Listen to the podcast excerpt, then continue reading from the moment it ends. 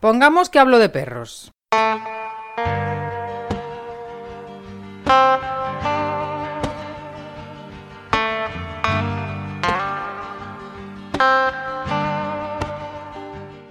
Hola y muy buenas.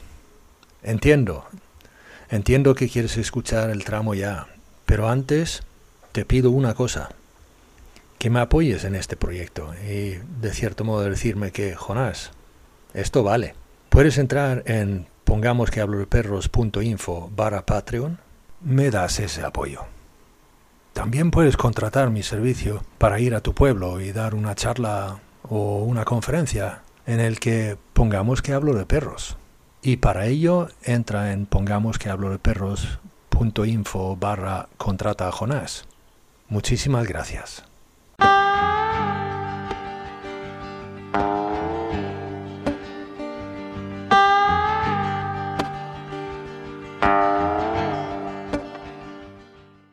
Yo me voy a pasear con mis perros, eh, vamos interactuando con los perros, con la gente que nos encontramos y demás. Y ahí es cuando yo realmente aprendo, ¿no? Aprendo lo que luego voy a, voy a explicar, aprendo y, y aprendo y me doy cuenta de, cosas, ¿no? Eh, y cada día, cada día, cada día voy aprendiendo cosas que me van reforzando todavía más en esto, ¿no? O sea, en, que es innecesario que llame al perro cuando se está alejando a una cierta distancia, que no tengo que controlar cuando se está acercando a otro perro eh, y el otro perro está mostrando alguna señal porque ellos ya van a saber resolver. Eh, que tengo que comunicarme de una forma más tranquila, más comunicación visual, bueno, más comunicación corporal, bueno, todo lo que ya sabemos, pero es que me refuerzo en ello continuamente y, voy dándome cuenta de que es, que es que es tan superfluo lo otro, es tan innecesario lo otro, es que cada vez le veo menos sentido.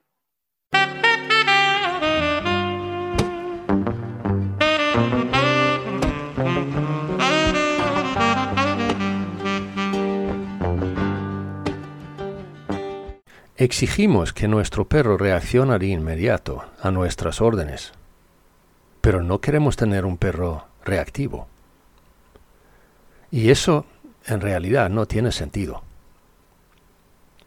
Lo que sí que falta ahí es el sentido común. Y el sentido común es, digamos, lo que está ahí detrás durante toda esta conversación que mantengo aquí junto con Antonio Álvarez de En Nombre del Perro, que vuelva a viajar, compongamos que hablo de perros. Así que, el sentido común en nuestra convivencia con el perro. Con todos ustedes, Antonio Álvarez de En Nombre del Perro.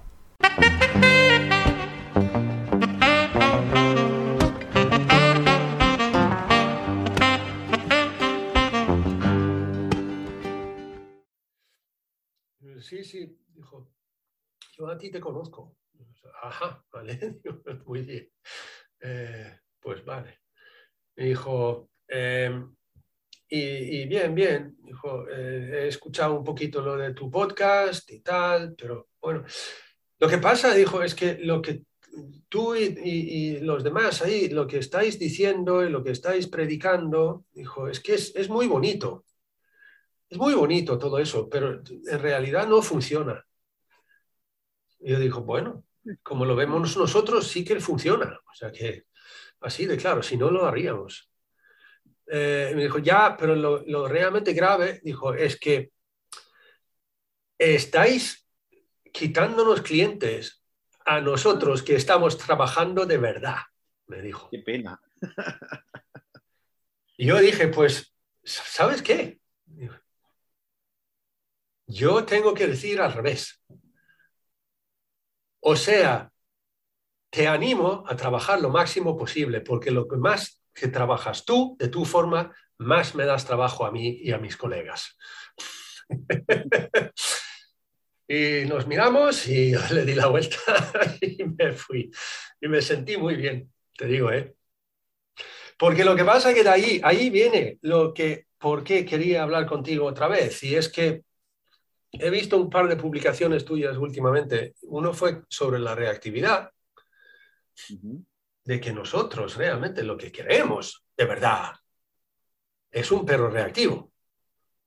Pero no la reacción del perro, no, no, queremos que reaccione a nosotros. Claro. Y el perro tiene que poder gestionar, o sea, cu- cuándo ser reactivo y cuándo no. Pero bueno, eso es otra cosa, eso lo podemos entrar. Y luego, tu reflexión el otro día de. Y eso yo escribí un artículo sobre eso también, hace poquito, sobre que necesitamos dar un giro. Justo sobre lo que acabo de decir, de que tenemos que ser conscientes de que los problemas, entre comillas, conductuales, realmente son síntomas de fallos en el bienestar del perro. Y eso no lo podemos arreglar con un SIT. Es como tú decías en esa reflexión, de que eso se trata de mirar nuestra relación con el perro. Totalmente. Y yo, yo, yo en muchas ocasiones, o sea, estas reflexiones las hago porque yo estoy du- durante el día como en un modo automático y en algún momento de lucidez me sale una reflexión, ¿no? Y es al final lo que voy acumulando inconscientemente durante todo el día, durante días, ¿no? Y, y lo que percibo mucho es eso, o sea, muchas personas piensan todavía, por falta de información, ¿eh? o por exceso de información inadecuada, que nuestro trabajo es llegar ahí en dos horas, resolver lo que tiene el perro, irnos y que el perro se queda sano, ¿no? Soy como, como una, una desconexión realmente con, con la realidad. O sea, yo soy un individuo, un individuo que tiene vida, que, que tiene emociones, que, que tiene estímulos todo el día y que eso está generando cosas continuamente, que van mucho más allá de, de, la cosa puntual que tú estás viendo en ese momento que te molesta. Entonces, claro, es que esto yo siempre lo intento pasar a personas, ¿no? O sea, tú, tú, esto lo intentas pasar a un niño, ¿no? O sea, es como, ven a mi casa para ayudarme a que mi niño tiene una pataleta en ese momento, ayúdame a solucionar la pataleta de mi niño en ese momento y luego ya está. Es que, ¿Cómo es esto? O sea, tu niño tiene vida durante todo el día, está haciendo cosas durante todo el día, está aprendiendo, está comunicándose y, todo eso es lo que hay que trabajar. Y aparte, eres tú la referencia de tu hijo y eres tú la referencia de tu perro, eres tú el que está generando el entorno de tu perro, eres tú el que está haciendo todo alrededor de tu perro porque, pues mira, lo has metido en tu vida, o sea, tampoco decidió él entrar, ¿no? O sea, tú has decidido meterlo en tu vida y tú le estás generando todo ese entorno y entonces, ¿cómo puedes creer que tú que vives con tu perro 24 horas al día, todo lo que haces va a ser tener menos valor que las dos horas que yo venga a explicarte algo o a enseñarte algo eh, si tú no cambias. Es que a mí no me entra, o sea, no me entra en la cabeza. Que, luego en modo automático vamos y aceptamos cosas, pero es que, es que luego, a veces, ¿no? Pues tengo momentos en los que reflexiono y veo, no, o sea, reflexiono, o sea, veo los mensajes que me escriben las personas y reflexiono, ¿no? Pues, o sea, mi perro tiene miedo a la calle. Vale, tal. Eh, bueno, pues yo les explico, no hago una sesión de dos horas en las que voy a explicar esto y esto y esto, una primera sesión, toma de contacto, tal y cual, explicaré cosas, tal y cual. ¿Y quieres que quedemos en la calle para que veas cómo mi perro tiene miedo? No. O sea, como si hablamos por teléfono. Es que yo no tengo, no necesito ver cómo tu perro lo está pasando mal, no tengo ninguna necesidad. Eh, ¿Cómo la gente puede estar tan desconectada con eso? A mí, a mí me, me sorprende, ¿no? O sea, cómo la gente no es capaz de entender que yo no necesito ver la reacción de tu perro cuando está escuchando un ruido fuerte o cuando está pasando por al lado una persona. Es que no, necesito verlo. Eh, necesito ver todo un montón de cosas que hay alrededor que tienen que ver con la relación, con cómo manejas tú la correa, con cómo te, te comunicas tú con tu perro, con cómo descansa tu perro, eh, mil cosas más importantes, ¿no? Y entonces, evidentemente tenemos que hacer un trabajo pedagógico para las personas muy grande, que lo hacemos en las redes sociales, eh, pero me sorprende, no, deja de sorprenderme que la gente todavía tenga ese concepto de, de, de, del perro como un ente diferente, tan diferente a nosotros, ¿no? que es como una especie de máquina que solamente, o sea, que apretamos un botón y en ese momento está como funcionando, el resto del día está en modo off. No, sé, no sé si me, explico, pero, pero, pero no sé, me sorprende muchísimo. Y es un trabajo que yo intento, yo, no, todos los que estamos más bien en esta línea, estamos intentando continuamente, día a día, explicar eh, por medio de las redes sociales, eh, pero no llegamos a todo el mundo, o, por lo menos no llegamos a ese nivel de profundidad para que la gente realmente lo integre y lo entienda. ¿no? Y Claro, esto es, es curioso porque es una reflexión que va más allá de la educación canina. Eh, que me voy a ir un poco por las ramas, ¿no? Pero había dos ¿no? reflexiones, la que explicaba el tema de lo que hacemos nosotros y demás, y Sí. luego está el otro, el otro artículo que tú explicabas, el tema de la reactividad que, de los perros, que hablaba de cómo vamos nosotros en el día a día, ¿no? Entonces, mira, justamente cuando yo estaba luego repasando las, las estadísticas de, ahí en Instagram, las estadísticas de- del vídeo, cuánto rato lo han visto eh, las personas, ¿no? Era un vídeo de cuatro minutos, de cuatro minutos y medio, ¿no? O, o así. Eh, veo la, la gráfica y veo que solamente un 19% de las personas que empezaron a ver el vídeo lo acabaron de ver hasta el final, ¿no? Eh, entonces, es esta idea de la urgencia, de que necesitamos las cosas rápidas, de que toda es la solución, tiene que ser la solución ya, en la que estamos metidos, en la que realmente nos llega mucha información, pero integramos muy poca. Porque además es que no estamos, también porque estamos acostumbrados o nos están acostumbrando las redes sociales a este, estas eh, actividades tan dopaminérgicas que nos dan una respuesta inmediata, ¿no? Eh, pero claro, es que todo está conectado, todo, está, todo, se retroalimenta, ¿no? Y me, me hizo mucha gracia ver el vídeo y luego ver cómo solamente un 19% de la gente lo había visto hasta el final, cuando es gente que realmente me está siguiendo porque yo creo que le interesa lo que explico, pero no, no estamos preparados para escuchar cinco minutos. Es, es demasiado dedicar cinco minutos. Eh, eh, escuchar. cu- cuando estamos haciendo el scroll en, en- en- en Instagram, pues no. Hasta que yo te digo una cosa, eso de que tenemos compulsivamente dando likes a, a la foto. Yo, yo no lo he hecho, pero he pensado de que alguna vez lo haré. Es poner una foto muy bonita, que parece muy guay, y luego poner un texto de lo más barbárico de la hostia y a ver, y a ver cuántos likes eso tiene. A ver, a ver, si realmente leen el texto. ¿Sabes? Es que me- me- eso es una de las curiosidades que me gustaría o sea, que hacer alguna vez. Pero lo que, lo que tú dices también, eso de que la gente necesita la, la- la solución del problema con el perro es más o menos in- inmediato, ¿no? O sea, que hay- como tú decías, o sea, pre- presionar un, un- un botón. Lo comenté, yo no sé si lo he dicho aquí en el podcast este, pero, pero lo que pasa es que sí que lo comenté cuando me estaban hablando Edgar Serrano en, en- en- el programa suyo en México.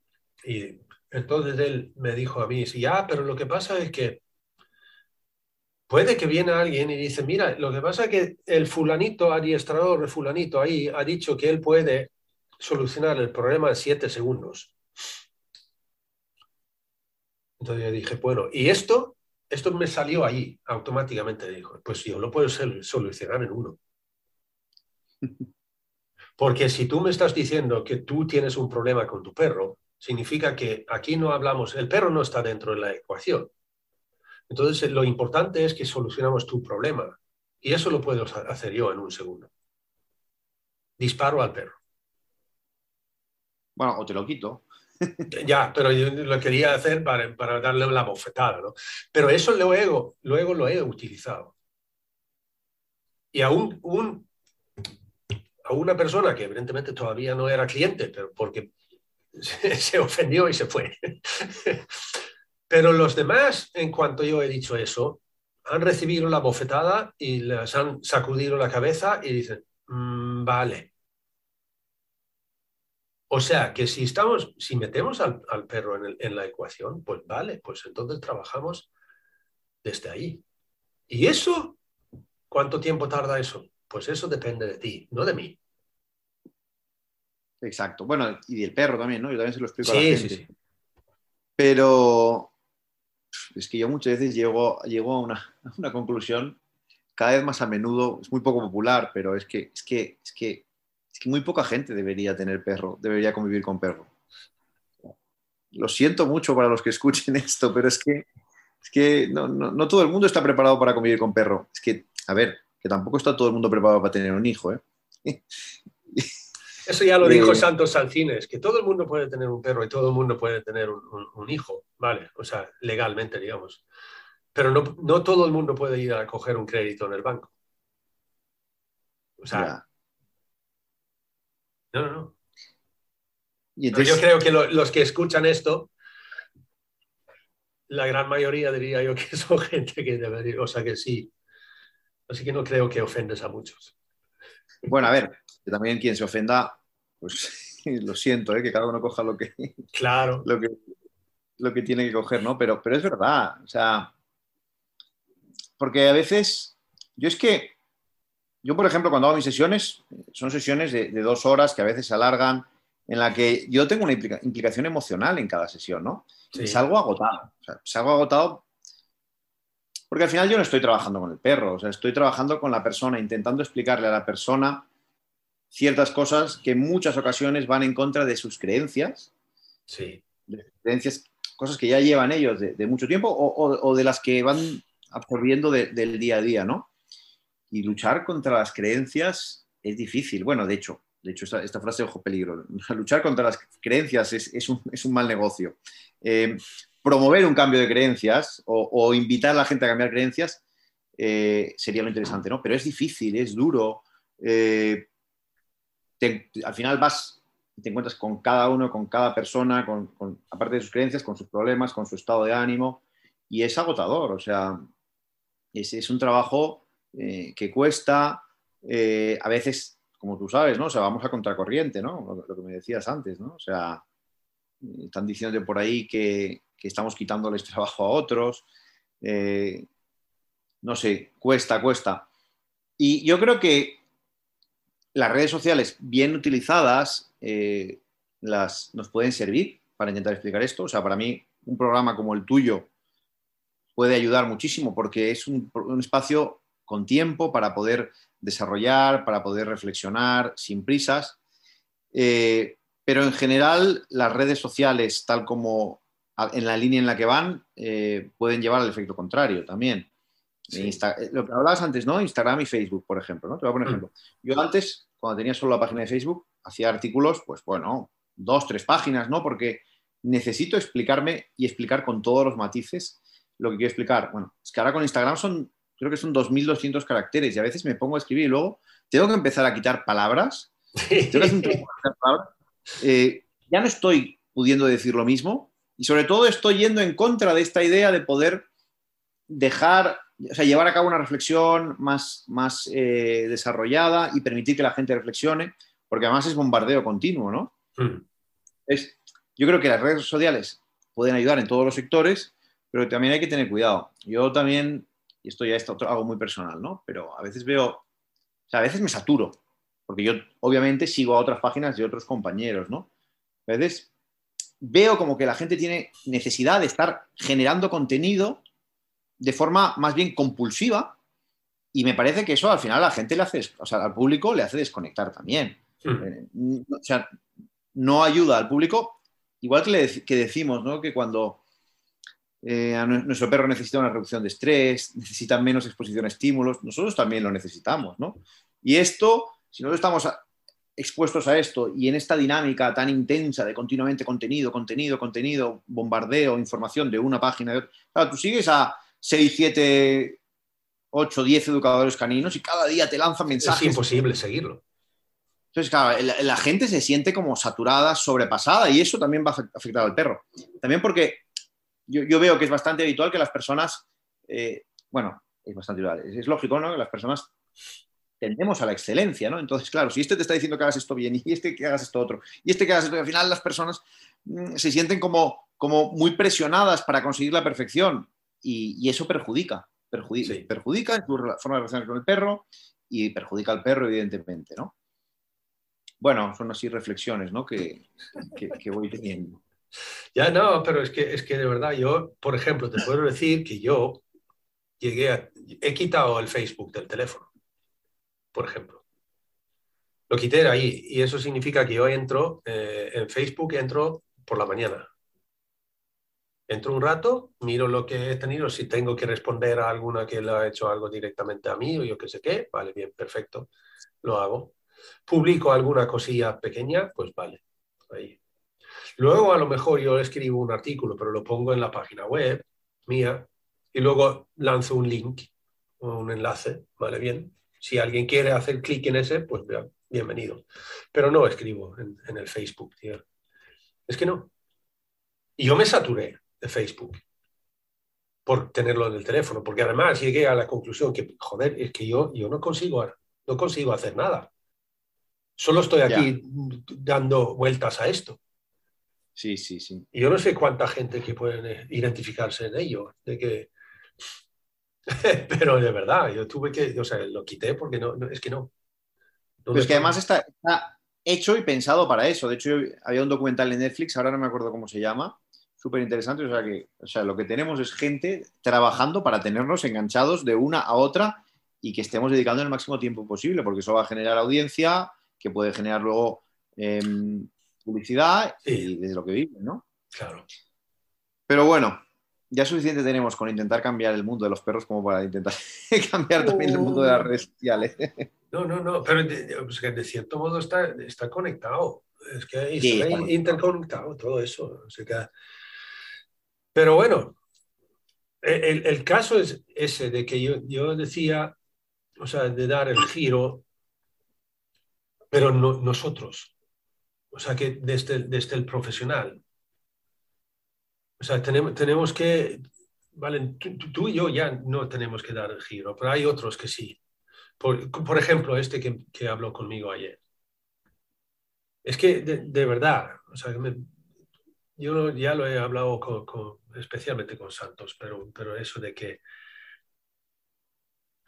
yo estoy bastante convencido de que hay muchos de, ese lado del adiestramiento, por ejemplo, de que, que, saben que esto no es, pero como este dijo, es que me estás quitando el pan de nosotros que estamos trabajando de verdad, me dijo él. Pero lo que pasa es que, pero es eso, que, que, que no, pueden, no pueden dar el giro porque tienen miedo de que así, entonces perderán clientes, yo no sé, de verdad, pero... Pero yo, yo, yo, yo creo, sinceramente, que esto es un trabajo personal.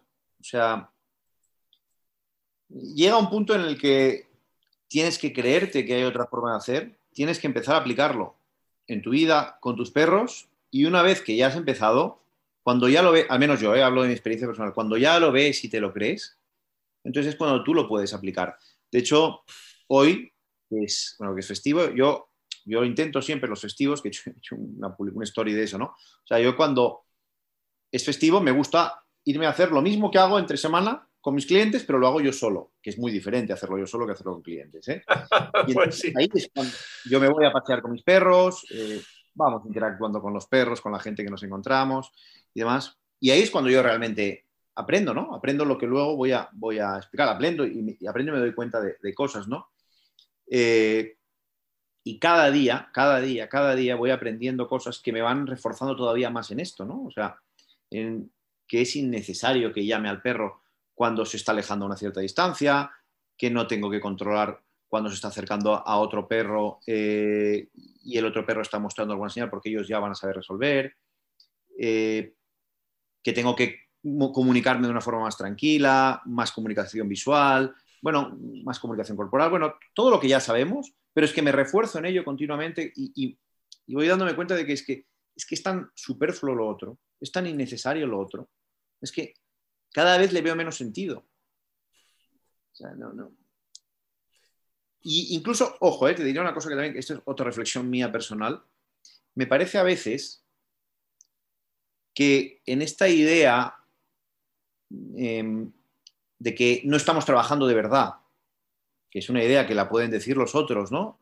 Em, sí. Los otros para poner más, o sea, la gente que se dedica al adiestramiento, em, eh, utiliza órdenes, utiliza un trabajo como más estructurado, em, ¿no? Yendo en esta línea, puede generar que algunos compañeros eh, caigan en, el, riesgo de tener que justificar su trabajo, ¿no?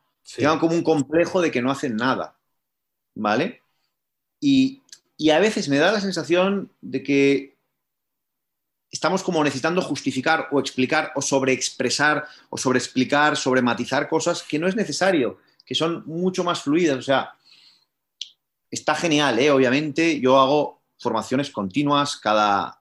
Pues cuando sale una formación de la línea que a mí me interesa, me apunto a ella, estoy en, en todos, todos los temas de comunicación y demás. Pero me, parece que a veces tenemos como una necesidad muy grande de, de, de, de tener que clasificar más las cosas, explicar más las cosas, justificar más las cosas, ¿no? Como para decir, no, nosotros también tenemos detrás una base eh, más estructurada y tal y cual.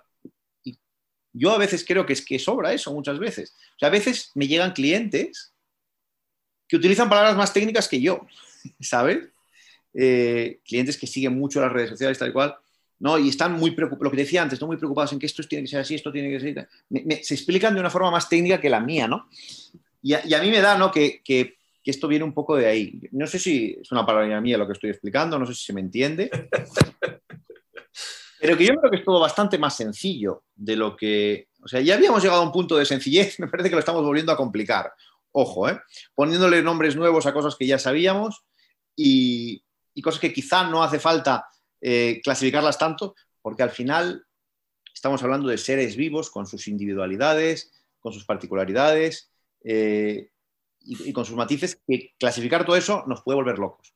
Bueno, no, sé si me estoy yendo un poquito por, las ramas eh, y si se me entiende, pero, pero bueno, son de estas reflexiones que, me vienen a mí. O sea, es que, ya te digo, es que yo lo veo mucho más sencillo. O sea, es que, es que cada vez lo veo más sencillo. Yo he dicho más de una vez también lo mismo, ¿eh? O sea que hay gente que me, me ha dicho que, anda, pero esto me complica mucho la cosa. Y yo digo, pues mm, debería que no, más bien al revés.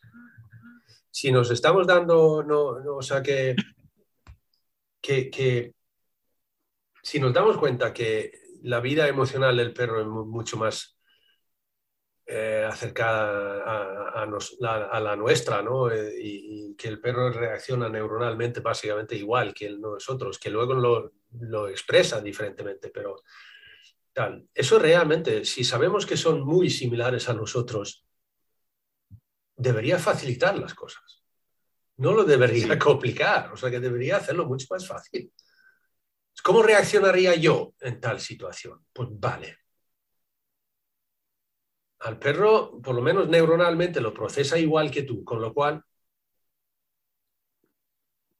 a lo mejor reaccionaría como tú. Y ponte en su situación, ponte ahí. Toma la perspectiva del perro. empatía. Claro, claro. a veces son conceptos tan abstractos que realmente son como, o sea, yo a veces tengo la sensación ¿no? de que estoy explicando cosas a las personas y, me voy de la sesión y digo, es que le he explicado cosas tan poco concretas, tan abstractas, hmm. que es que yo no sé si, si realmente lo va a poner, eh, lo va a poder llevar a cabo. Lo que pasa es que es que es lo que hay que explicar. O sea, claro, sí, Yo, te explico, tú necesitas empatizar con tu perro. Vale, pero ¿y cómo lo hago? Pues, pues ¿cómo lo haces? Eso ya será un poquito trabajo tuyo, ¿no? Para, llegar a, empatizar. Eh, y claro, estamos hablando de, de, cosas que para personas, o sea, para profesionales que tienen que dedicar o que venden packs de 20 sesiones de adiestramiento, va a ser un poco difícil de meter, ¿no? Eh, esto en 20 sesiones.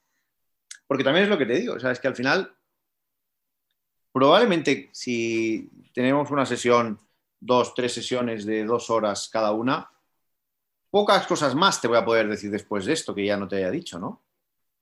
Quizá dentro de seis meses yo te pueda decir cosas nuevas cuando vuestra relación haya cambiado, tú empieces a ver otras cosas, empieces a tener otras dudas, pero yo no te puedo hacer, o sea, puedo hacerlo, pero estaré repitiéndome bastante, ¿no? Diez sesiones en, en dos meses, porque no te puedo explicar mucho más. Em, tú tienes que llegar a ciertos, a ciertos puntos, ¿no? Y claro, esto para, profesionales que trabajan en el adiestramiento, que tienen que hacer X cosas y tal y cual, como que sí, puede ser quitarles bastante el trabajo o ponerles en, serio, en serios aprietos. estos, los mismos estos del, Braco, de, de Weimar. La primera vez que les vi, tuvimos una, una sesión de, sí, de dos horas, y, pero se alargó un poquito. Y, y, cuando nos despedimos de ahí, o sea, porque vinieron unos amigos y yo tenía que ir, o sea, así de simple. Eh, y así yo, me crucé con los amigos, entrando y yo saliendo. Y entonces en ese, en ese momento ahí, el, el, hombre de la casa le- les dijo a, su- a los amigos, mira, y vale, esto, este es Jonás, es nuestro psicólogo. y yo dije, sí, señor, lo has entendido. O sea, Exacto. pero de que, de que no se trata tanto del perro, se trata de cómo convivir con el perro, ¿no? O sea que no, y eso depende. El, el- ahí, como tú decías antes, el perro no decide. Los que realmente pueden cambiar Si, algo aquí somos nosotros. si el perro decidiera, a lo mejor muchos tendrían un problema. Yo no sé, ¿viste tú el, el vídeo que salió viral ahora de un perro, no, un perro, un caballo blanco que mm, atacó a su jinete? No, no lo he visto. Vale, salió por ahí un, o sea, un caballo que te, te- te digo, le metió en la cabeza al caballo que voy a matar a ese hijo puta y ya está. No, no, no, en serio, ¿eh? Fue, o sea, pero, pero como, o sea, con, con las, las, la- las patas, dándole golpes y luego mordiéndole, y dándole golpes y mordiéndole. Y al final podían entrar otra gente ahí para distraer al caballo y tal, y salvaron al, al- al tío. O la, la tía, no sé si el, el- el género del, del jinete, pero bueno. Yo, el, el- el primer comentario mío es que me sorprende de verdad que eso no pasa más. No pasa más porque por, por la nobleza que tienen los animales Ah, amigo. Y Y allí me, me refiero a, a caballos y perros, las dos cosas. bueno, yo, yo ahí no me refería a que a que atacaran a las personas, sino a que simplemente cogieran y se fueran. Ya, ya, ya, eso también, claro. Que, que dentro de lo que hablábamos, ¿no? De la del- de la voluntad que tienen los perros, por ejemplo, de evitar el conflicto, antes de meterse en un conflicto contigo, si tú le das la opción y está viviendo una vida así, el perro optaría por irse. O sea, ¿para qué voy a estar aquí? ¿No? Sí, pero el, el problema es que como nosotros le proponemos el techo, le pro- proponemos la, la- la comida, le, le alimentamos, le damos el, el- el cobertizo y todo eso, es que el problema es lo mismo, es que vamos a ver, esto es como el maltratador, es eh, que no... Como el síndrome de Estocolmo, ¿no? Exacto, Mm. justo eso. Sí, sí, sí. El síndrome de Estocolmo, tío. Eso, eso, yo no sé, pero eso también lo he sacado yo. Eh, do- una charla que doy yo sobre eh, agresión en, en- en- en el, en el entorno familiar. Eh, y allí saco el síndrome de Estocolmo. Es que, es- bueno, es que es completamente así, ¿no? Mm. por ahí- de ahí venía, ¿no? La idea de que, de que yo creo que muchas personas, o sea, que yo creo que pocas personas deberían convivir con un perro. O sea, pocas. Pocas en comparación con las tantas que hay, ¿no? Pero bueno, yo no sé cómo es donde tú vives, pero es que yo voy por Barcelona a una hora en la que las personas saquen a pasear los perros. eh, y un día, un día puedo hacer un vídeo. Puedo hacer un vídeo. Yo creo que yo hago un vídeo de 10 minutos eh, en el que me voy encontrando a personas que pasean perros en Barcelona y es que a lo mejor eh, todas las que me encuentre lo están paseando mal. O sea, es que es raro ver el perro que está a gusto, que está comunicándose adecuadamente con la persona, que la persona le está paseando bien en un entorno urbano. Y lo siento, pero a eso voy. O sea, yo veo muchos perros en entornos urbanos que no deberían estar en esas casas, pero bueno, no, estoy descubriendo nada, ¿no?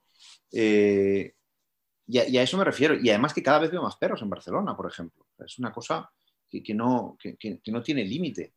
Lo hemos hablado también eso de que nosotros, o sea, que dentro, dentro de una ciudad como Barcelona o el centro de Barcelona o el centro de Madrid o otra ciudad, de verdad, ¿no? O sea, que nosotros ni siquiera podemos realmente gestionar ese entorno. Totalmente. Nosotros tampoco somos realmente capaces de gestionar ese entorno. Y el perro todavía menos. O sea, yo vivo en, en las afueras, yo vivo en San Cugat. Mm. Eh, cada vez lo, me siento peor cuando voy a Barcelona. O sea, no, estar un rato ahí me genera malestar. O sea, es, sí, pero no por Barcelona en sí. Es, no es No. Barcelona tal cual. No, no, por el tráfico, por la cantidad de personas, por ver cosas que no me gusta ver, Sí. eh, por la, la forma en la que las personas están viviendo en ese entorno. O sea, no tiene nada que ver cómo va la gente eh, por la calle en Barcelona en un día, de, un día laboral. Digo Barcelona y puedo, o sea, esto sirve para cualquier ciudad.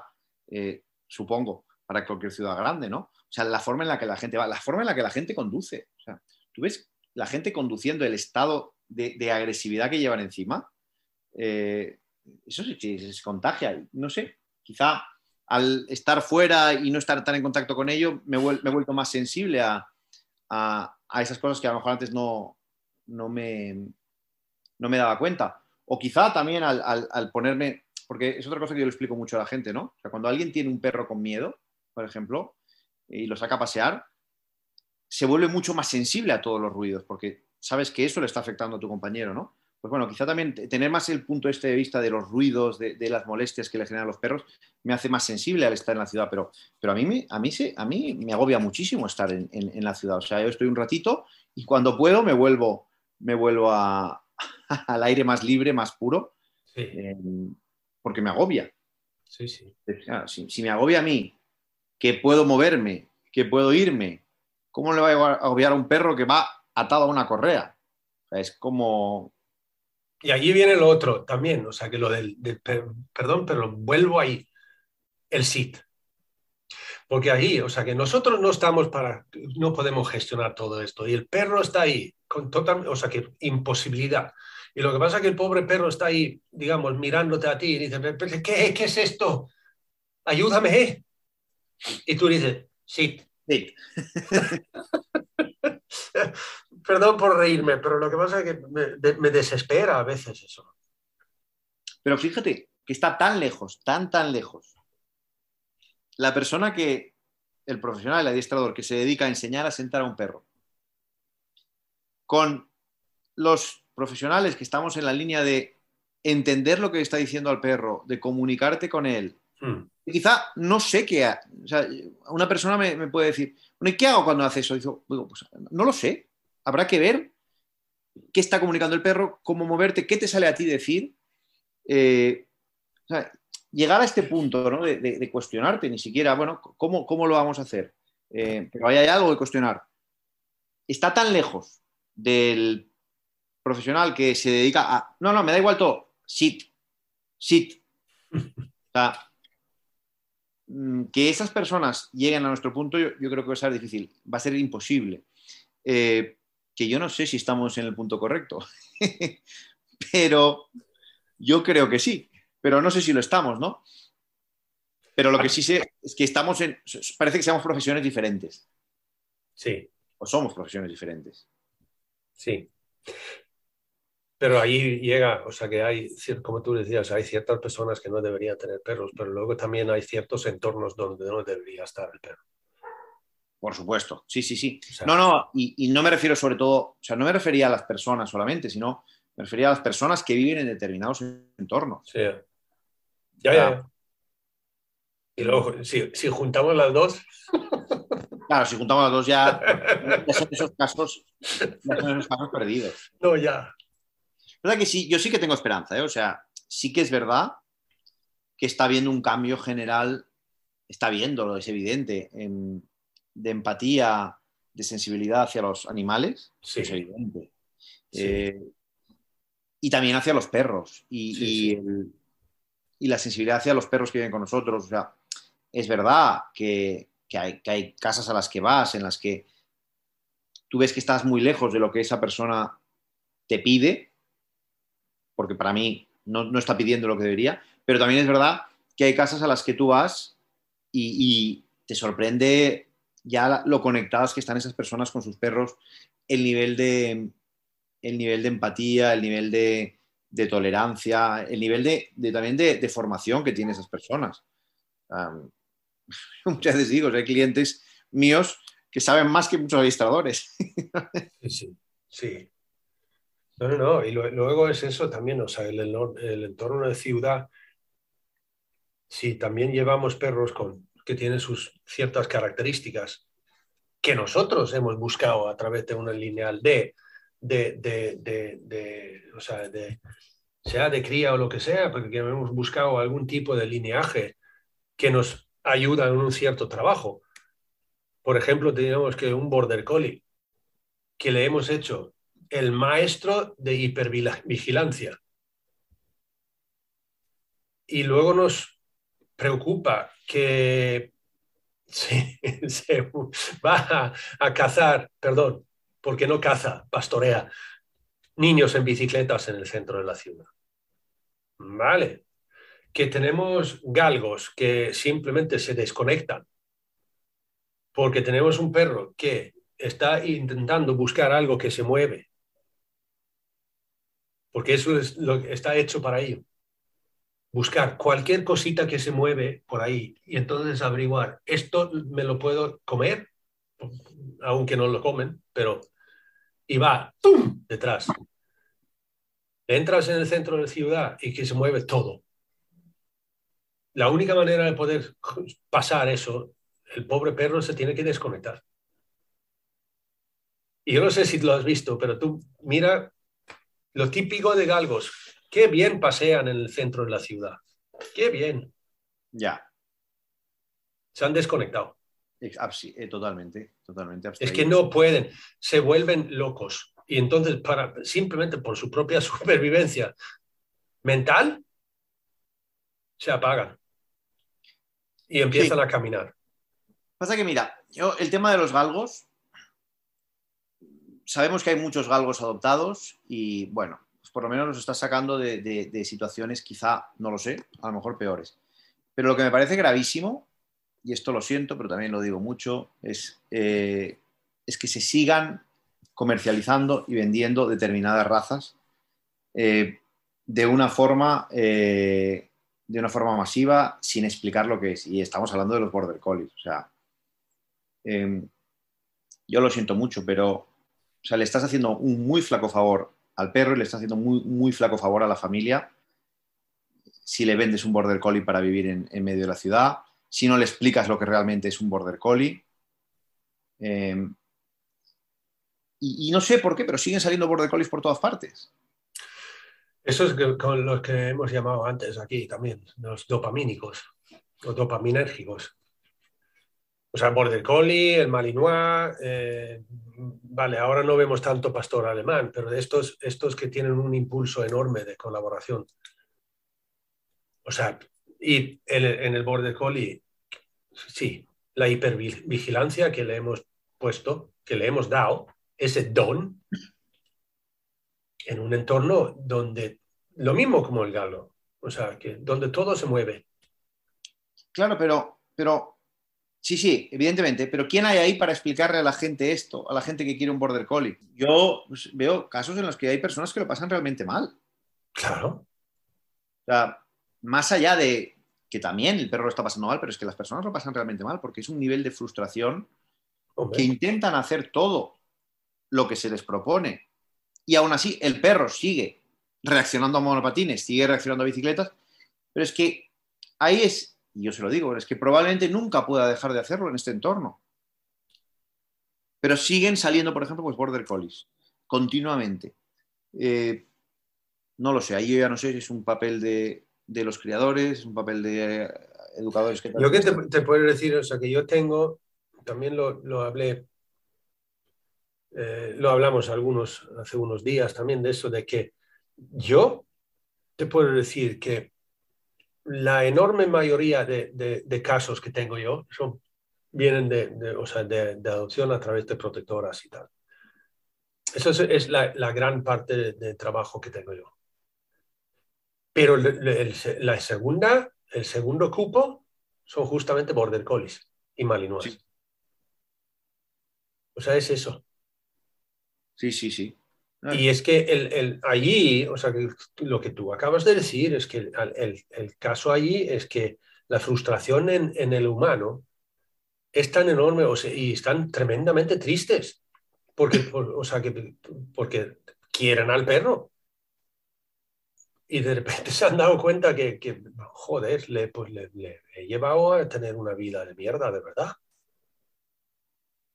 Y menos mal que se dan cuenta y intentamos darle la vuelta a ello. Bueno, vale, ok.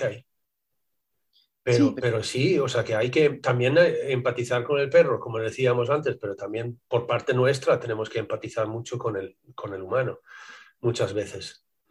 Sí, absolutamente. Yo, yo hay casas realmente a las que voy que no me gustaría estar en su papel. O sea, Realmente el problemón, no, no hablo solo de border collies ahora, ¿eh? hablo de perros en general, Sí, sí, sí. pero casos que son realmente muy difíciles de, de- de sobrellevar. Sí. O sea, este perro no va a vivir nunca bien aquí y vosotros no vais a vivir nunca bien con este perro. Y es que es una realidad. Pero eh, esto, esto es como las relaciones de pareja. O sea, Claro.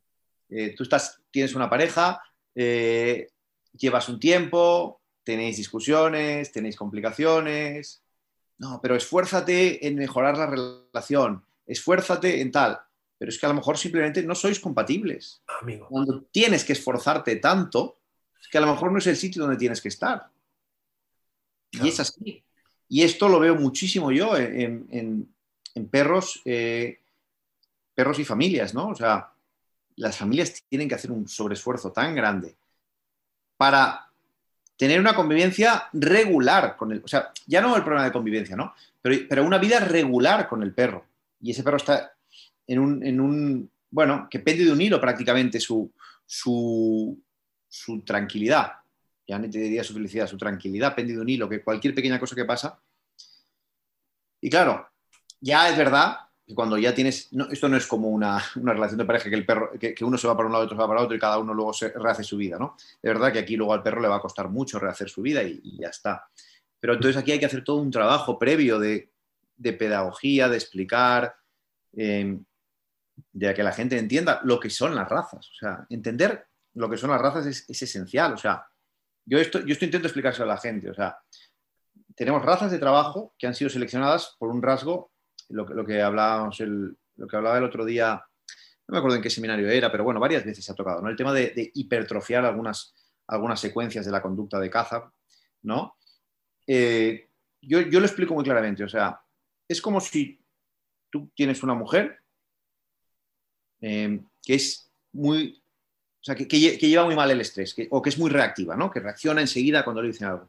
Entonces, bueno, yo cojo a esta mujer y ahora voy a buscar un hombre que también sea muy reactivo, que reaccione a todo, que sea muy impulsivo. Y entonces yo cojo y los junto. Y de ahí sale un hijo. Y este hijo lo cojo aquí y voy a buscar, por otra parte, una chica que sea igual. Y esos dos los voy a juntar. Y de estos, de los hijos que tengan, voy a coger el más reactivo y me lo voy a guardar para juntarlo con otro. Y entonces al final es imposible que no tengamos individuos que sean hiperreactivos. Esto parece una, una aberración, ¿no? Hablando de personas, pero es que es lo que hemos hecho Hmm. con determinadas razas. Y estos son las razas, pero no se explica, ¿no? O sea, Claro. ¿cómo llegas a lo que estábamos hablando antes del Border Collie, ¿no? Pues seleccionando los individuos que sean más eh, hipervigilantes o yo le, yo, yo le llamo eh, sobrereactivos, ¿no? Hmm. Eh, o hiperreactivos, ¿no? O sea, seleccionando este individuo, con otro hemos llegado a esta raza, a, a- a generar estas razas, ¿no? Hmm. Cuando ya son de trabajo ya es todavía como mucho más exagerado, ¿no? Pero la gente esto no lo sabe. Entonces, e- este conocimiento también tendría que llegar a la gente, no sé. Pero es todo bastante, bastante complicado. Bastante complicado y va en perjuicio de los perros y de, y de las personas que conviven con ellos. Sí, sí, clarísimamente. Clarísimamente. Pero eso es, es que lo, lo que tú decías en, el, en el post ese sobre la reactividad del perro, ¿no? Porque lo que pasa es que ahí estamos nosotros exigiendo hasta que lo hemos, o sea, durante cientos de años y generación tras generación, por todos los medios, sacar a una raza que es eso, que reaccione en, un, en un rebaño de ovejas, que una oveja de repente hace un movimiento que el perro, ¡pam! Hasta que, como alguna vez he dicho, que es como Google, que Google sabe, Google sabe que tú eres gay antes que tú. ¿Sabes? Aquí el, el- el- el Border Collie sabe que la oveja se va a mover antes de que, que lo sabe la oveja misma. ¿Sabes? Es que, Sí, porque están seleccionados para hacer eso rápido y sin dudar. exacto, Y sin dudar. claro. Y ahí está justamente el tema, ¿no? Sí, Justamente para empezar a resolver esto es cuando el perro duda, ¿no? Duda de lo hago o dejo de hacerlo porque estoy generando un conflicto con mi, con mi referente, ¿no? Pero es que los han seleccionado para que no duden, da igual, no dudes, hazlo, reacciona. Es, es- no, es que es muy duro, es muy duro. Eh, y es muy duro intentar explicarle a la gente que esto es así y que tendrán que convivir con ello como puedan o tendrán que mudarse a no sé dónde. Pero por eso sobre todo iba a, la pedagogía que hay que hacer eh, respecto a, lo que es la raza a nivel morfológico que puede llevar a, oh, qué bonito es un border collie, y a nivel eh, comportamental, ¿no? que es algo que no tiene nada que ver.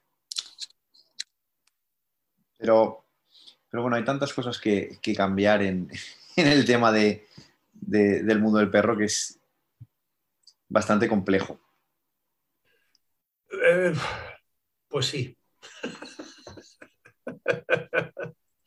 yo, yo, muchas veces, o sea, quizá ahora estoy un poco en esta fase, ¿eh? En, o sea, me agota bastante a nivel emocional el, trabajo que, hago. O sea, hay, hay, fases en las que sí, ¿no? Porque es luchar contra gigantes, ¿no? O sea, das la sensación de que estás luchando y luchando y luchando y explicando y explicando y explicando. Y realmente también, como lo que explicas, necesita que la persona se lo crea, necesita que, la persona lo aplique y necesita tiempo, mucha gente se queda por el camino, ¿no? Y más de una vez ¿eh? me ha llegado alguna persona, no, es que Antonio no me resolvió el problema. No, es que Antonio no me resolvió el problema. Y hablo de mí, y seguramente a otras personas también les pasa. Es que yo no tengo que resolverte el problema. exacto. entonces volvemos a eso, vale, disparo al perro. Problema suelto. que darte a ti el conocimiento, las herramientas para que tú puedas manejar la situación, puedas entender lo que le está pasando a tu perro y a partir de ahí eh, ir mejorando la relación. Yo últimamente, porque yo he pasado una época también en la que era como muy autoexigente, ¿no? Entonces iba a la sesión y quería explicar mucho y quería que la persona realmente lo, lo aplicara y también utilizar más conceptos más técnicos y tal y cual, ¿no? Y últimamente hay dos cosas que que, me, están guiando, ¿no? Por una parte, esa, autoexigencia que, tenía hacia mí, ¿no? Que, a veces me hacía creer, bueno, es que realmente no le he explicado nada tan importante o nada tan concreto, no, le habrá servido mi sesión, ¿no? Entonces, yo hice un máster de, coaching eh, y la verdad es que ahí aprendí muchísimas cosas a nivel de autoconocimiento, ¿eh? Mm. ¿No? Y había una pregunta que te hacían siempre los, los, el, profesor del, máster, ¿no?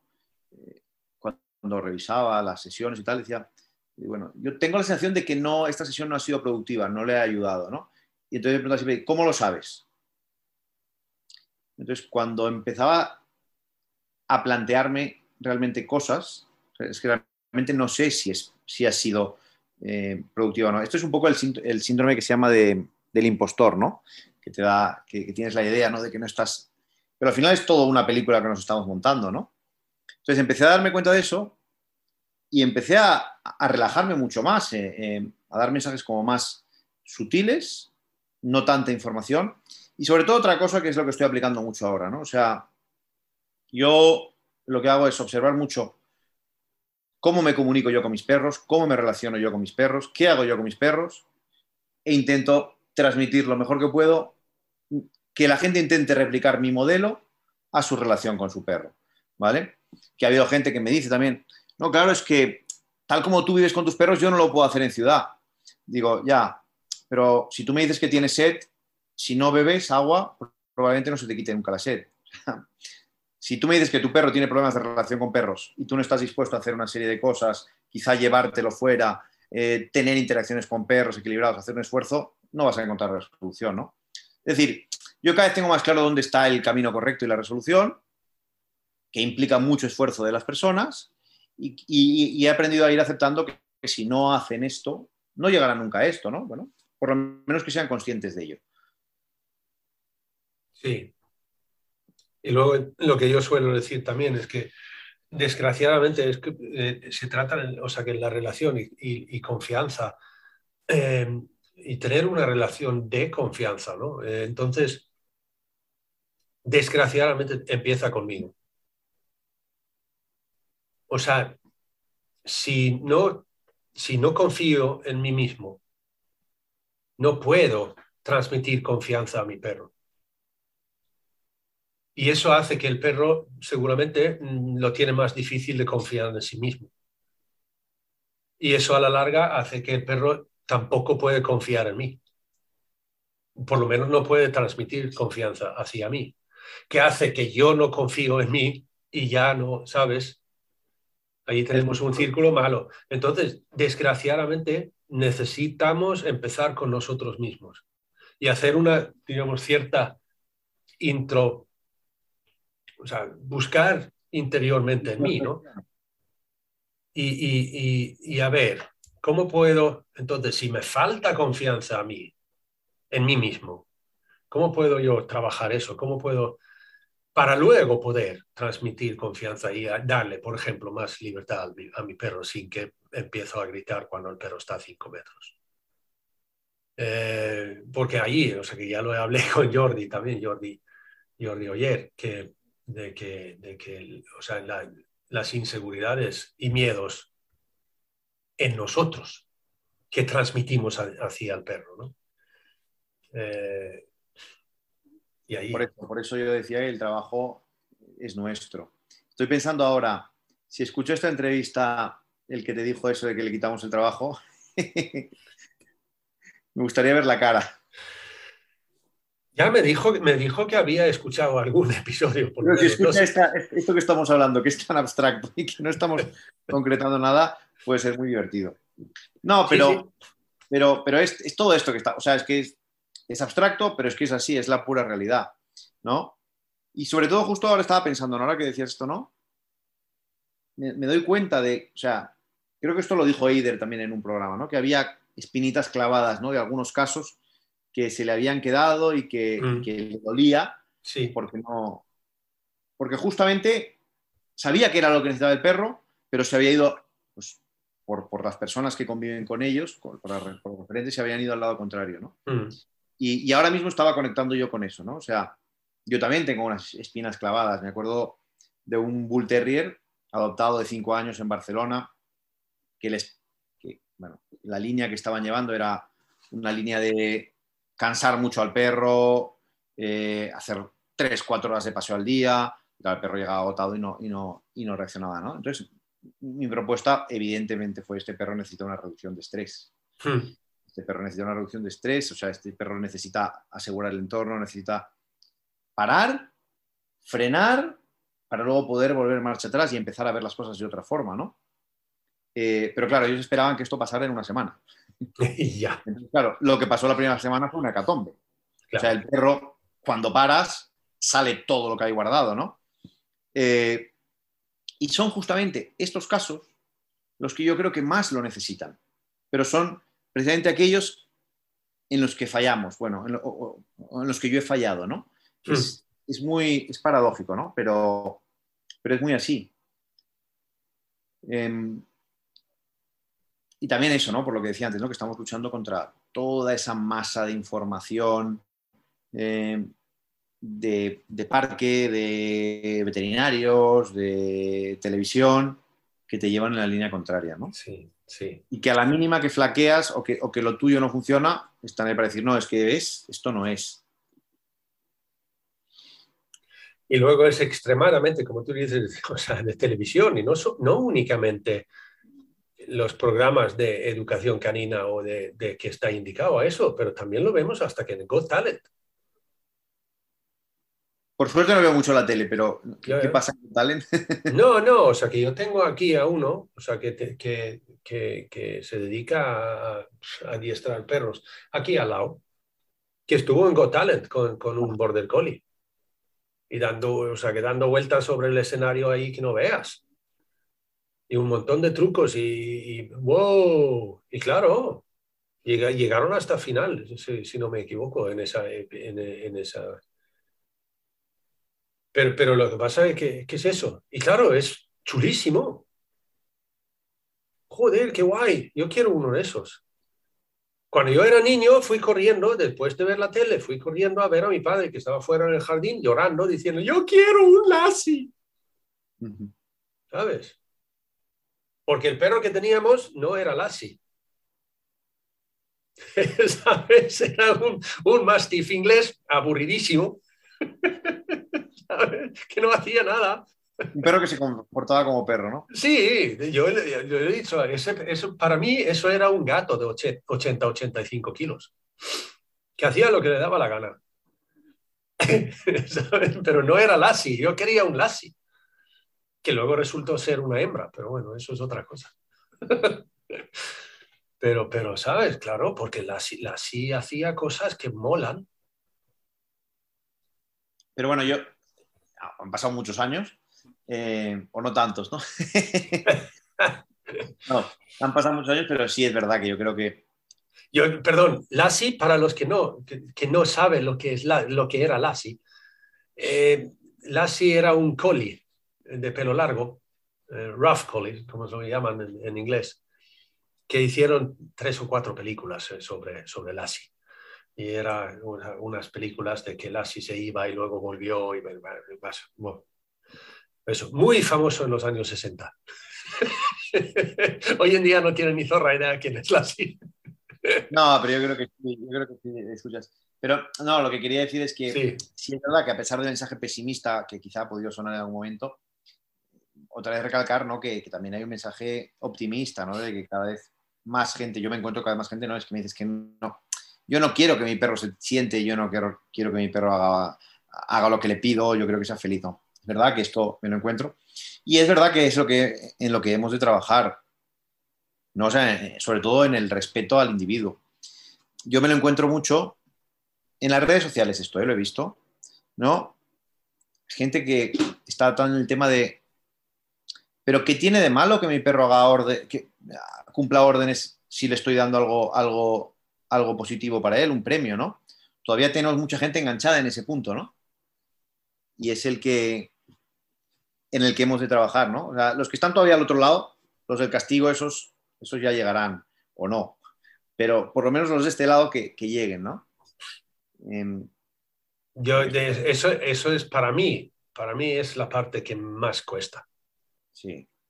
Porque lo que pasa es que es bastante fácil, sinceramente, es bastante fácil hacer a alguien entender que tirarle al- una, o sea, que darle un tirón de le- tres leches del, del cuello del perro es dañino. Eso es bastante fácil de explicar. Sí, sí. Lo que es menos fácil es que si no estás vigilando muy bien la frustración y el nivel de frustración en el perro y el nivel de estrés y luego el tiempo para regular el estrés que le has subido a través de trabajar con el refuerzo, positivo, le puedes hacer mucho daño al perro. Pero lo que pasa es que eso es más difícil de explicar. Que, o, sea, que, o sea, que tú me estás diciendo que si yo le doy un trozo de salchicha cuando ha hecho algo bien, le- le- o sea, que le puede dañar. Pues sí que puede. No el trozo de salchicha en ese momento, a lo mejor no, pero tienes que ser muy vigilante en lo que haces y si no sabes bien lo que estás haciendo, le puedes causar bastantes daños al perro. Sí, Es que- y, y- y, bueno, claro, yo voy un poco más allá en esto. O sea, ya no es simplemente el daño que le causas al perro, sino para mí el daño que causas a la relación. O sea, Ya, también, claro. una relación basada en premios, eh, ya estás. Y es que ya estás, yo creo que estás tergiversando todo, ¿no? Un día leía una, una cosa interesante, bueno, interesante. Leí, ¿no? Como una crítica, ¿no? Pero es que, a ver, yo veo que está ahí el perro, lo estáis llamando y no viene, y vais y le ponéis la correa y lo traéis, ¿no? ¿Qué tiene de malo que yo le haya entrenado la llamada con premios? ¿Qué o sea, perdón, ¿qué tiene de malo que, yo en ese momento le dé un premio? Yo pensaba, es que no tiene nada de malo momento el perro lo llame y se dé un premio. Lo que tiene de malo es todo el tiempo que has dedicado a ese entrenamiento, eh, a- en volver loco al perro con este automatismo, en basar la relación en, en premios, para que luego en un momento dado tú necesites un momento de llamar al perro. Que seguramente con esperar 10 segundos el perro ya va a venir cuando vea que tú te vas, ¿no? Pero bueno, esto es largo de explicar y de entender y que la gente lo vea. Al final es mucho de que la gente lo vea y se lo crea. Yo al final, yo últimamente en las redes sociales lo que intento mucho es simplemente mostrar lo que yo hago y, y que quien se lo quiera creer, que se lo crea y quien no, no. Pero que, que eso es posible, está más que demostrado. Y sobre todo, pues en razas primitivas, ¿no? Por ejemplo, los Shiba ¿no? Que tienen fama de escapistas, ¿no? Tienen la fama de escapistas. Eh, bueno, pues es que yo no necesito, de verdad, yo ya no voy a luchar contra quien me diga que hay que enseñarle la llamada al perro. Yo ya no, ya no. Simplemente tú, si quieres, miras mi Instagram y ves lo que hay. Y si tienes dudas, si te interesa, vienes y haces un paseo conmigo. Y ves cómo esto es absolutamente posible, factible y no tiene nada que ver con darle un premio al perro. Yo, hasta que el caso es que yo he sacado eso también de, que lo mío, no quiero que gente crea que lo he inventado yo, porque no lo he inventado yo. Eso estaba mucho antes que yo. Pero la llamada silenciosa, ¿no? O sea, que el sentido de que no le llamo al perro, porque si yo quiero que venga a mí, pues lo que hago es me paro y espero en silencio y ya viene. Porque simplemente de que yo no me muevo y que me estoy guardando silencio hace que el perro se interesa de por qué cojones me he parado. Entonces ya viene para averiguarlo. Pero bueno, eso es otra cosa. Lo que pasa es que hay gente que entonces dice, ya, bueno, vale, eso es fácil cuando tú tienes los tuyos que no se alejan demasiado y tal, porque el mío se va, uh, monte arriba. Y digo, pero a ver, ¿qué es lo que, qué es lo que tú tienes ahí? Y me dicen, no, es un galgo, ya, vale. ¿Y qué es lo que tengo yo? Galgos. ¿Vale? Pero ¿por qué no se alejan los míos? Les he soltado, no les llamo, les dejo hacer lo que les da la gana. Dale un par de vueltas. Es que si no le dejas esa libertad, ¿cómo va a poder volverse, digamos, responsable sobre sí mismo? ¿Y cómo vamos a poder, o sea, cómo va el perro poder darse cuenta que no hace falta alejarse tanto? Si le estoy inhibiendo ir detrás del conejo cada puñetera vez que lo ve, en esa ocasión que no le estoy inhibiendo, se va. Pero los míos no les he inhibido nunca. Y cuando eran jóvenes a lo mejor se alejaron un poquito. Pero es entonces cuando deben poder hacerlo. Pero lo que pasa es que luego, poquito a poco, y ahora ven a un conejo y se dan tres vueltas en la cabeza y dicen, merece la pena. ¿Sabes? De cierto modo. Y si se va detrás del conejo, a lo mejor no lo siguen tanto. Porque vale, se han dado la... pero no pierden la cabeza. Pero eso no es algo que yo, digamos, intencionadamente he entrenado a mis perros a hacer. Es que simplemente les he dejado evolucionar por sí mismos. Y yo no he hecho nada más. Y no significa que yo soy alguna persona tremendamente, yo que sé qué. No, no soy más que nadie. Y mis perros son perros normales. Exacto, exacto. No son diferentes que otros. Pero la diferencia es en la relación que tengo yo con los míos y la relación que el otro tiene con el suyo. Y la relación que permites que tengan también entre ellos. Claro, sí, sí, sí, sí. Ahora, ahora que decías esto que es muy interesante, yo, otro de los estigmas que tienen los ibainos es que son conflictivos, que los machos son conflictivos y que se pelean entre ellos y que hay que castrarlos y tal. Bueno, yo tengo cuatro machos, cuatro machos sin castrar que conviven, eh, que van juntos en el coche por ahí eh, unos encima de otros y seis hembras. Eh, y yo es lo que le explico a la gente, o sea, mis perros no son diferentes a los de nadie, mis perros, de hecho, ninguno de ellos es familia, ninguno de estos cuatro. Es decir, que no es que yo los haya seleccionado genéticamente para que sean. No, no, no. Pero cuando tú vas normalizando la relación, cuando tú vas poniendo sentido común, cuando vas dándoles lo que necesitan, el individuo va llegando mucho más fácilmente a su equilibrio y va llegando a algo que es eso que vemos y es algo de lo que yo le digo a la gente, de lo que también es capaz de, a lo que también es capaz de llegar tu perro. O sea, tu perro es absolutamente capaz de llegar a esto si le das las condiciones para que llegue. ¿Vale? Y me suena un poquito esto que tú decías, no, es que yo con mi perro no puedo. Bueno, es que, es que a tu perro no le has permitido. Claro, yo creo que estamos aquí hablando, no sé cuánto rato llevamos hablando, y podríamos estar hablando cinco días, pero es que es todo realmente tan sencillo. O sea, cuando te das cuenta de, de lo sencillo que es actuar con sentido común, permitir al perro expresarse, permitir al perro desarrollarse, escuchar al perro, eh, actuar en consecuencia de lo que él te pide, permitirle interactuar libremente con el entorno, permitirle madurar, que son muchas palabras y muchas cosas, pero es que la esencia es tan sencilla, es tan sencilla, eh, que, a, veces me siento que hablo demasiado. Uy. mira, mira uno aquí, ¿eh? Pero lo que pasa es que lo que a mí, o sea, yo tengo a veces también un premio enorme. De esos de que cuando tú te das cuenta que estos, estos han entendido lo que estoy diciendo. Ah, eso es, eso es brutal. Y cuando luego vienen y tal, y tú, por ejemplo, que salimos y damos un paseo y mientras estamos paseando soltamos a los perros y vamos ahí, no le llamen al perro ni una vez. ¿sabes? y el perro viene por sí solo es, y busca, y ahí, mira, ya tenemos un momento de contacto visual, pues vale, dale, simplemente muy bien. Nada más. Y no puedes, no tienes que ni siquiera decir eso porque lo ves, que lo tienen natural ya, porque ya lo han entendido. Y eso, mira, vamos. Y vienen y pueden, por ejemplo, joder, Jonás, nos ha salvado la vida. Si no, yo no. Eso lo habéis hecho vosotros mismos. Totalmente. Lo único que he hecho yo es que os he dado el, el, el destornillador. Sí, o la dirección. O Sí. la dirección.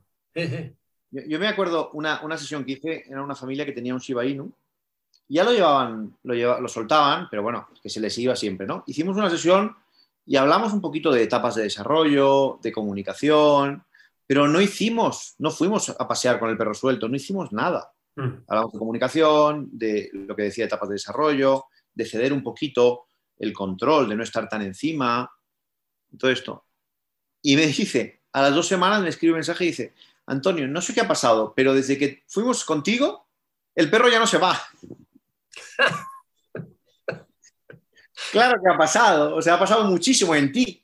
Sí, Has empezado a generar un montón de cambios en ti. Claro.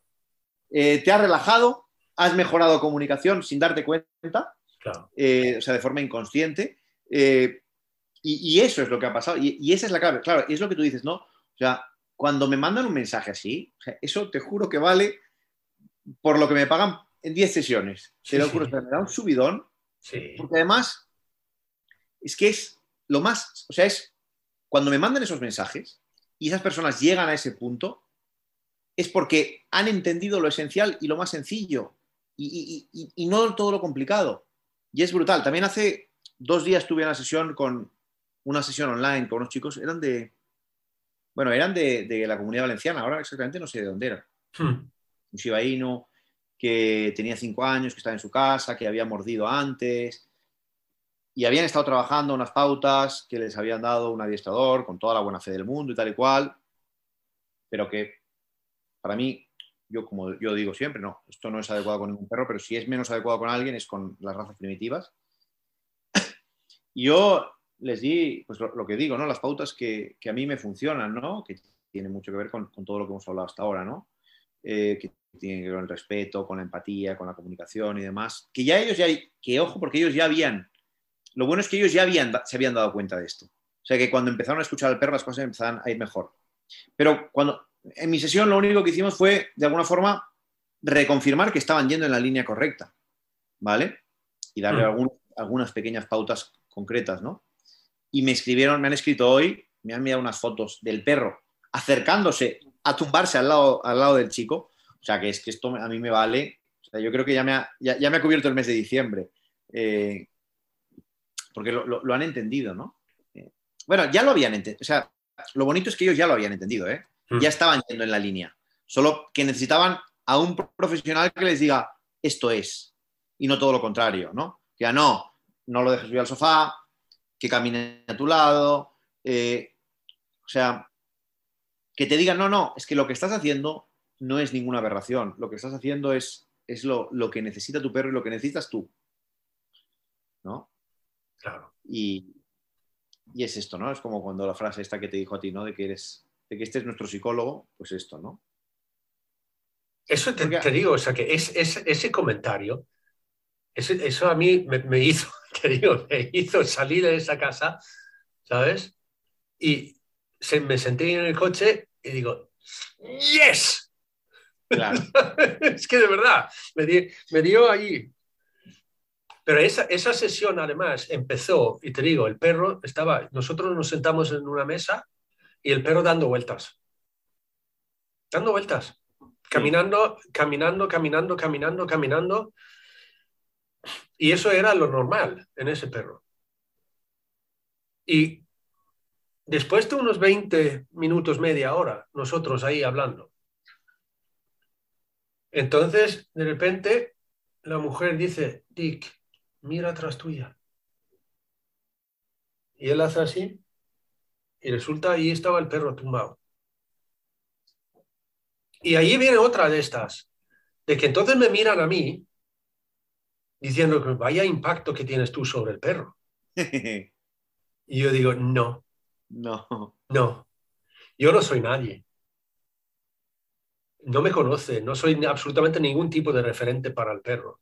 Diga lo que diga César Millán, no, no, yo no tengo ese efecto sobre el perro. Lo que sí que he tenido es ese, ese efecto que he tenido sobre vosotros. Y vosotros simplemente que yo estoy aquí, entonces transmites, digamos, bueno, ahora puedo porque Jonás está aquí y yo me puedo relajar porque él está al cargo de esto ahora. Eso es una. La otra es que simplemente hablar y, y dándole vueltas y que empiezan a pensar, entonces ya, y el perro simplemente nota que, oh, me puedo tumbar. Sí. Y es que, no, no soy yo. No soy yo. Yo, yo a veces pienso que, que nuestra profesión podría ser simplemente, no sé cómo decirlo, ¿no? Pero, pero personas que aportan sentido común a la relación entre perros y personas. Es nuestro trabajo es aportar sentido común. Es que muchas veces es simplemente aportar sentido común y decir a las personas, no, es que que aportéis sentido común está bien. Que te relajes, Sí, te relajes, está bien. eso. Que tu perro confíe en ti y no te, y, y- y no te vea como su jefe, está bien. ¿No? Que, que- a ver, pero que esto lo necesitan las personas para con los perros, pero también para sí mismas. ¿eh? O sea, porque hay tantos mensajes que nos envía la sociedad que van en contra de nuestro propio bienestar. Hombre, Todo Uf. el tema de todo lo relacionado con el mundo laboral es, es- es criminal respecto a, nuestro, a nuestro bienestar, ¿no? Que alguien te dé como una lucecita de, que esto está bien, esto, o sea, que te lo puedes permitir, eh, que, que tienes derecho a, estar tranquilo, estar feliz, estar relajado, yo creo que es, que es gran parte de nuestro trabajo, ¿no? Que te lo mereces, ¿no? Que también te mereces estar bien con tu perro, que te mereces eh, bajar la guardia, ¿no? Y empezando a bajar la guardia, significa que el perro baja la guardia y entonces ya tú tienes, puedes relajarte todavía más y al final, ¿sabes? O sea que, Por supuesto, por supuesto. No, no, no, por supuesto. Pero ahí va, ahí va el tema de, de estas dos últimas publicaciones, ¿no? O sea, que al final, cuando tú haces el cambio, o sea, tú- lo que tú generes, tú eres la referencia de tu perro y si además si lo tienes desde cachorro, lo has sido siempre. eh, tú eres la referencia y es, esto es redundante, ya lo hemos dicho muchas veces, ¿no? Pero es que lo que tú hagas es lo que le vas a estar enseñando a tu perro. Es, es- es- es clarísimo. sí, lo es. Y ponemos esto ahora como ya llevamos una hora y, vale, Sí. hora y media. Me están presionando aquí porque me tengo, tengo que ir a Sí, comprar. sí. El caso es ese, pero entonces lo podemos eh, eh, apagar esto con lo que tú decías antes, o justo eso, ponerlo como un eslogan. Está bien tener co- sentido común. Está bien. Está bien. Sí, sí, sí. Sí, sí, sí. Vale. Repetimos cómo pueden contactar contigo. ¿Cómo pueden contactar conmigo? Pueden contactar conmigo en mi. Bueno, tengo la página web, pero está todavía en construcción. Creo que desde que hicimos el último. Sí, sigue en construcción. Y la tengo ya pagada, pero si no, Eso fue- ¿Cuándo fue eso? Hace un año y medio casi. No, y el diseñador me dice, pero vamos a ver, ¿por qué no me pasa el contenido? Digo, porque no lo acabo de ver claro todavía lo que tengo que poner. bueno, eh, se pueden, sobre todo en las redes sociales, en, eh, en nombre del perro, o sea, arroba en nombre del perro en Instagram Vale, o en Facebook, arroba en nombre del perro, vale. Ok. principalmente. Antonio Álvarez, muchísimas gracias, A ti, Jonás. de verdad. Eh, y seguimos por ahí. Vale. Vale, un abrazo. Venga, un abrazo, Jonás. Pues eso, sentido común. Muchísimas gracias, Antonio. Y gracias a ti que estás escuchando. Y si resulta que te gusta lo que estamos difundiendo, divulgando aquí, entra en pongamos que hablo de perros.info. Ahí están todos, todos los tramos que se ha hecho en estos viajes hasta ahora. Y con eso, mm, nada más. Hasta el siguiente tramo. Saludos peludos.